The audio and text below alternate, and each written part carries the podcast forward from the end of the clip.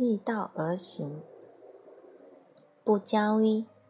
问木姐打扰了，在我怀二宝的时候，老公出轨了他的同事，对方已婚。直到女的老公威胁她要到单位闹、小区闹，她才坦白跟我说，他们是迫于压力分了。可是他们都认为那是真爱。女的半年后离婚了，她现在一副落魂失魄的样子，一方面不放心孩子，一方面牵挂着真爱。昨天她目睹亲戚过世。痛苦地说：“生命太短，要为自己活。”决定离婚。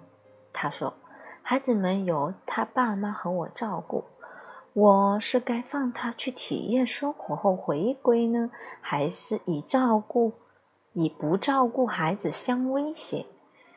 求指点。”女儿六岁，儿子两岁，我希望他们在完整的家庭中。快乐的成长，我不想离婚。答：在收到你私信的同一天，我收到另外一封信。今晚我爸妈又吵架了，为了我爸外面那个小三的事，他们都五十了，我也快结婚了。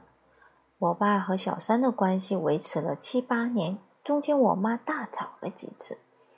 有一次，那个女的带着她老公、爹妈上我家来，因为我妈把她的作风问题告诉了那个小三的领导，他们一家打了我和我妈，然后我爸抱着手在一旁观战，后来我爸还用脚踹了几下我的肚子，导致我内出血，从此以后我就经常做噩梦。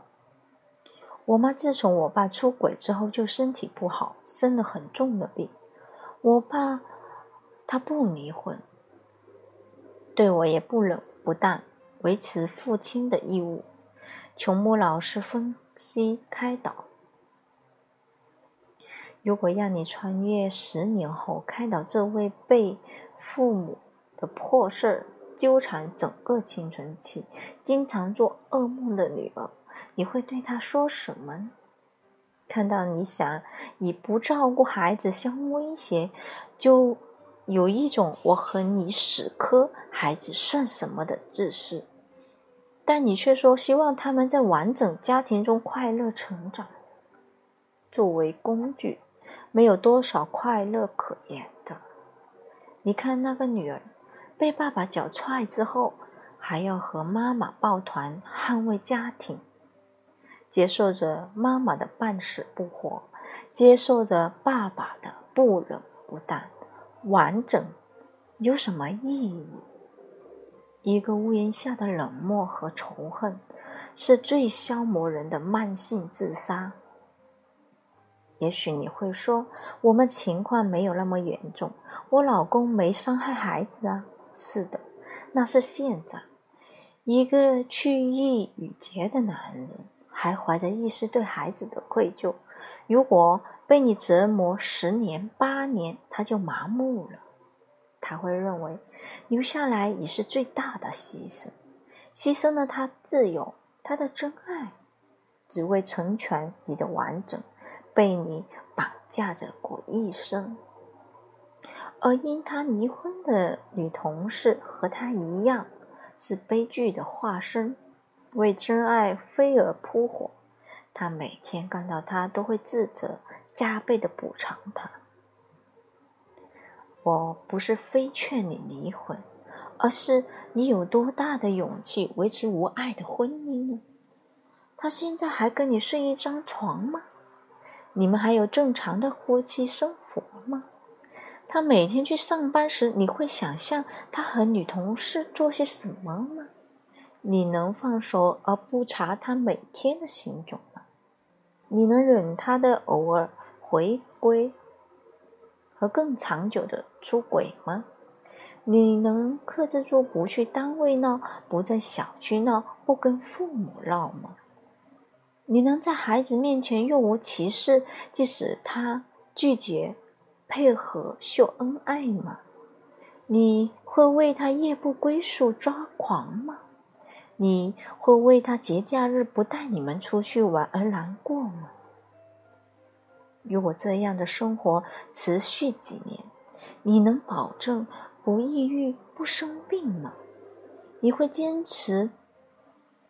你会因为坚持了几年没有看到他回头而后悔蹉跎了人生吗？他对你没感情，他对这个家庭这么没有责任感，拼命想逃离，你不如冒险一把放他走。